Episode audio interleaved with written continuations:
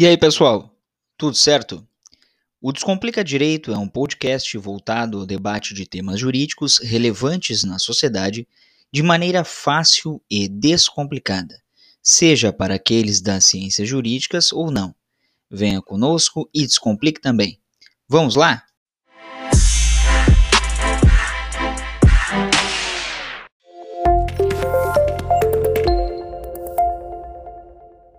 E aí, pessoal? Tudo certo? Mais um episódio do Descomplica Direito. Pensão por morte. Crianças, adolescentes, menores de idade, sob guarda, também são beneficiários? Vamos ver o recente julgado do Supremo Tribunal Federal a respeito disso. O STF reafirmou a inclusão de menores sob guarda na condição de beneficiários de pensão por morte do Instituto Nacional do Seguro Social, INSS. A decisão unânime foi tomada no plenário virtual da Corte, em votação encerrada ainda antes do início do recesso forense quando foram rejeitados embargos de declaração apresentados pela AGU, Advocacia Geral da União.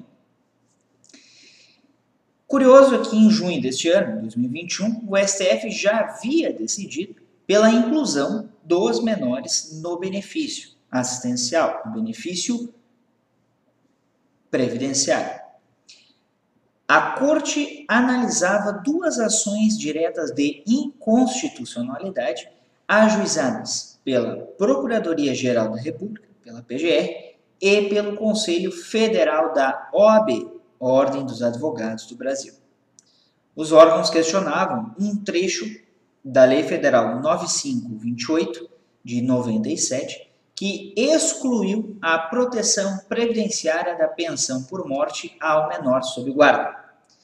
Até então, a criança ou adolescente, nesta condição, era equiparado a filho para fins previdenciários.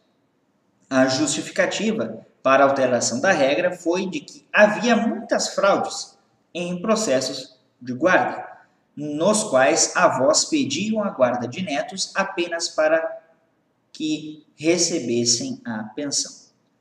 A guarda é um mecanismo temporário no qual a criança ou adolescente em situação de vulnerabilidade fica sob os cuidados de uma família substituta, até o retorno à família original ou regularização da adoção ou tutela.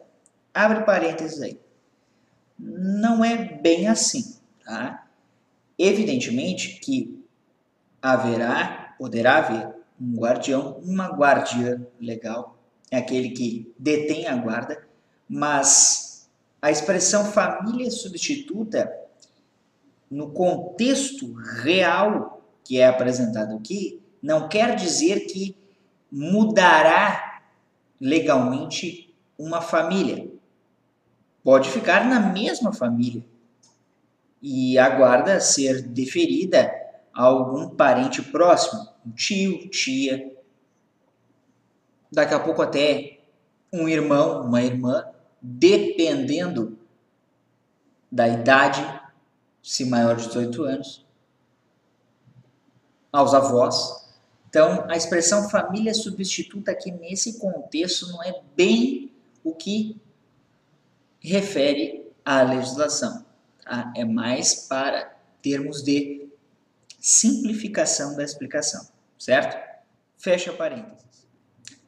A AGU argumentava que a decisão tomada lá em junho desse ano poderia resultar na formalização de inúmeras pretensões administrativas ou judiciais de benefício de pensão por morte em decorrência do falecimento de guardiães de menores sob guarda. O argumento não convenceu o relator, no caso o ministro Luiz Edson Fachin. Abre aspas para o ministro Fachin. A parte embargante não conseguiu demonstrar, com base em dados concretos, a presença de tais requisitos.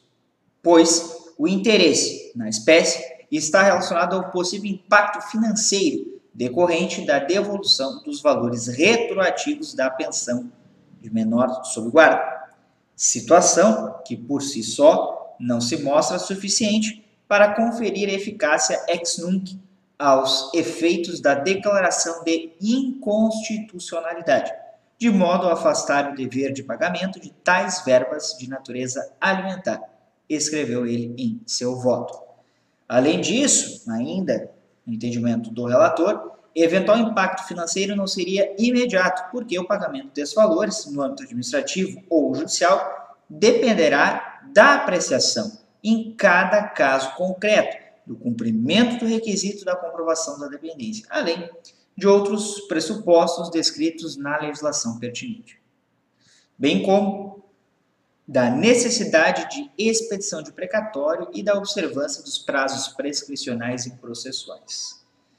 Para quem tiver interesse, a ADI, Ação Direta de Inconstitucionalidade, número 4878. ADI 4878. Interessante decisão, porque privilegia principalmente aquelas pessoas que ainda em fragilidade dependem do benefício recebido pelo guardião pela guardiã. Imagina na falta desses.